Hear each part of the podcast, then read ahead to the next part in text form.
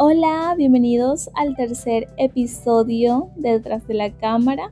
Mi nombre es Carlenis Elizabeth y este es mi espacio favorito para hablar contigo de mucho más que fotografía. Estoy feliz de que estés aquí una vez más. Gracias por tomarte el tiempo de escucharme, lo valoro muchísimo. Hoy hablaremos sobre lo que ya leíste en el título de este episodio y además de eso te compartiré algunos tips que no son tan técnicos, pero que te ayudarán a ganar más confianza delante de la cámara. Así que comencemos. Estoy súper contentísima porque ya son tres episodios de detrás de la cámara y es maravilloso ver cómo los sueños se van materializando paso a paso. En este, al igual que los episodios anteriores, te voy a hablar de mi yo del pasado y también de la Carlenis que te habla justo en este preciso momento. Hoy voy a abrirme contigo. Cuando estaba finalizando el episodio de la semana pasada, yo te dije que ya me sentía en confianza como para decirte te quiero y es mucho más que eso. Siempre me preguntaba la razón por la cual las personas que escucho haciendo podcast dicen que se sienten con la total libertad de decir lo que sienten y piensan. Y hoy día me puedo dar cuenta de por qué pasa eso y de que es realmente cierto, porque en este espacio yo me siento con toda la soltura de compartirte lo que soy, lo que pienso, lo que siento y, y lo que hago y sin ningún tipo de filtros. Hoy te voy a hablar un poco sobre mis inseguridades, también de las razones por las que en algún tiempo odié y, y, aún a veces odio salir en fotos, y sobre las inseguridades y miedos que he aprendido a superar. Este es un episodio muy importante, espero que te guste, te ayude y, puedas reflexionar en él. Bueno, ya basta de, de tanta introducción. Vamos a avanzar con el tema de este día. Yo soy la menor de siete hermanos. Yo crecí en una familia muy grande, pero rodeada de muchísimo, muchísimo amor. Y sé que si alguno de mis familiares llega a escuchar este episodio, se va a sorprender por lo que voy a decir a continuación, pero eso no me va a detener. Desde que nací he sido gordita y lo confirmo porque he visto fotos mías de bebé y actualmente me puedo mirar y, veo que, que soy gordita. Entonces, por motivos de mi apariencia física, casi nadie me decía por mi nombre, sino que me llamaban gordita. Algunos lo hacían con malas intenciones y otros con, las mejores intenciones del mundo. Y, y hasta por cariño me decían así. Pero lo que yo nunca le comenté a nadie es que desde muy temprana edad y sin importar las intenciones con las que me dijeran así, esto comenzó a afectarme. Y la forma en que esto me afectaba se salió de mi control, porque aún a pesar de ser una niñita de unos 7 u 8 años, si mal no recuerdo, yo pensaba, analizaba y hablaba conmigo misma, diciéndome cosas como, no tienes por qué sentirte mal si te dicen así, es lo que eres y, y ese tipo de cosas. La verdad es que no lo tomamos tan en serio, pero el hecho de decirle a una niña o niño un sobrenombre basado en su apariencia física lo puede marcar un montón. Porque yo crecí creyendo que el ser gordita era lo único que me definía como persona. Y, obviamente no era así. Nuestra autoestima empieza a desarrollarse desde la infancia. Y nuestros padres y demás personas que nos rodean son nuestro principal referente, espejo o, o ejemplo. Yo no soy experta en este tema, pero lo que voy a decir a continuación lo digo porque sé que es cierto y se trata de los padres. Y es que debido a la importancia que se le otorga a los padres o que le otorgamos a nuestros padres de que somos pequeños como figuras de autoridad, y, sé que también esto aplica a cualquiera de nuestros mayores, eso hace que lo que ellos nos digan desde pequeños sobre nuestra persona será lo que aceptemos como cierto sobre nosotros mismos. Y esto aplica tanto para las opiniones positivas como negativas y a lo que sea que nos digan sin importar si las intenciones son buenas o malas. Durante nuestro crecimiento nos llegamos a creer tanto lo que nos dicen sobre nosotros que estas creencias se quedan grabadas en nuestro inconsciente y nos limitamos a pensar que somos realmente así.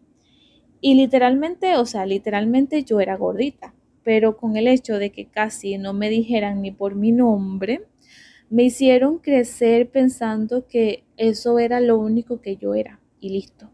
Y es que estas cosas influyen decisivamente y definitivamente en la formación de nuestra autoestima.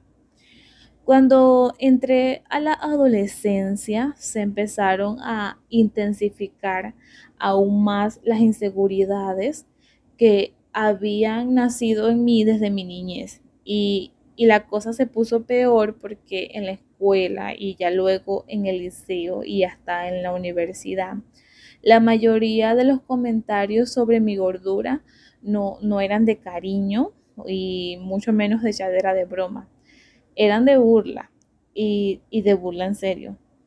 Fui víctima del bullying por mucho tiempo y eso tristemente me hizo odiarme. Mis pensamientos sobre mí misma eran horribles y por eso odiaba mucho salir en fotos. Odiaba mi reflejo. No soportaba la idea de tener que tolerarme sin ropa después de bañarme. Era tanto así que me vestía lo más rápido posible para ya no verme y listo. Y bueno, ahora que lo pienso bien en este momento mientras grabo, me doy cuenta que bueno, yo era tan pequeña y tuve que soportar todo eso. Y si tú ahora te sientes como yo me sentí, mi consejo para ti, refiriéndome a, que si odias salir en fotos o capaz ni odias salir en fotos, solo que no te guste salir en fotos porque no es de tu agrado lo que ves, te aconsejo que al menos pongas pausa por un momento a las voces de tus inseguridades. Digo que al menos un momento porque sé que no se callarán de un instante para otro, pero al menos date la oportunidad de ver lo que realmente eres. Porque mientras que la forma en la que te percibes siga siendo parte de una creencia errónea que, que te has ido formando a través del comportamiento que otras personas tuvieron contigo, no vas a poder apreciar tu verdadero valor. Sabes, para mí la fotografía significa mucho. Como te lo comenté en el primer episodio, cuando te hablé un poco sobre mi historia, realmente yo siento que la fotografía salvó mi vida y ha cambiado mi forma de pensar. También ha cambiado la manera en que percibo las cosas y para mí es mucho más, la fotografía es mucho más que trabajo. Es una forma de ver la vida, es un medio para comunicarme con Dios, pero te diré que no podemos definir a alguien por lo que vemos en una foto. Si bien las fotografías tienen la cualidad de capturar la esencia de una persona, no todas las fotografías lo hacen. Y eso no significa que sea algo malo. ¿A dónde quiero llegar con todo esto? Hace tiempo leí un tuit que decía algo más o menos como, ¿sabes? Esas veces en las que estás viendo la luna bellísima, intentas hacerle una foto con tu teléfono, luego comparas la foto que hiciste con cómo realmente está la luna y te das cuenta de que la cámara no es capaz de capturar toda la belleza. Lo mismo pasa con las selfies y fotos que te tomas. Tu valor tu hermosura va más allá de una foto y esa es la verdad. Hay días en los que salimos lindos en todas las fotos. Todos tenemos esos días, por ejemplo, hay días en los que yo me levanto sintiéndome una diosa empoderada, en donde simplemente me amo y, y esas cosas influyen en la esencia que dejas en una foto. Pero de eso hablaremos con más profundidad en el próximo episodio. Pero también realmente no todos los días nos vamos a sentir así. Y el amarnos, el aceptarnos tal y como somos, no es un proceso de un día, no es que hoy decidí levantarme amándome más, no. El amor propio no, no es lineal, es un es un camino y un viaje de rechazo, aceptación y, conlleva muchas cosas. Pero para finalizar, eh, quiero compartirte tres consejos que me ayudaron a ganar más confianza delante de la cámara. Y ya sea que te saques fotos tú mismo o te las saque otra persona, espero que también te ayuden mucho a ti. El primer consejo es que confíes en ti mismo, ya que esto es súper fundamental que te valores positivamente para que la foto pueda captar que estás a gusto contigo mismo. No menosprecies tus cualidades o capacidades porque esto marca marca la diferencia en el resultado final de una foto no es que necesariamente debas tener una autoestima súper alta para obtener una buena foto.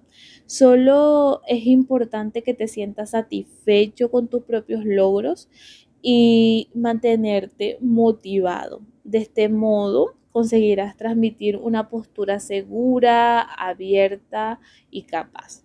El segundo consejo es que te relajes y seas natural a esto no hay que añadirle más, solo sé tú mismo y eso será más que suficiente. Y por último tenemos el tercer consejo, tengo este tercer consejo para compartirte y es que vivas en el presente. Eh, evita focalizarte demasiado en los problemas, en las cosas que crees que están saliendo mal, en si crees que está saliendo mal en las fotos, porque al hacer esto te convences de que realmente es así. Por eso vive el presente sin pensar en lo que podría salir mal.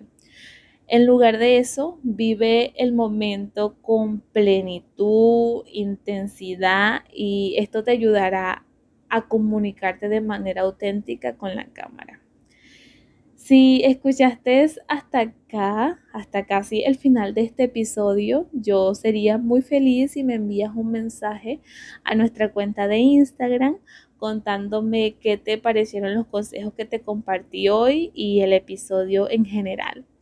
Te quiero mucho, muchísimo. Gracias por escuchar detrás de la cámara. Recuerda que puedes seguirme en Instagram como arroba doble piso bajo detrás de la cámara y en mi cuenta personal como arroba carlenis elizabeth. Nos escuchamos la próxima semana.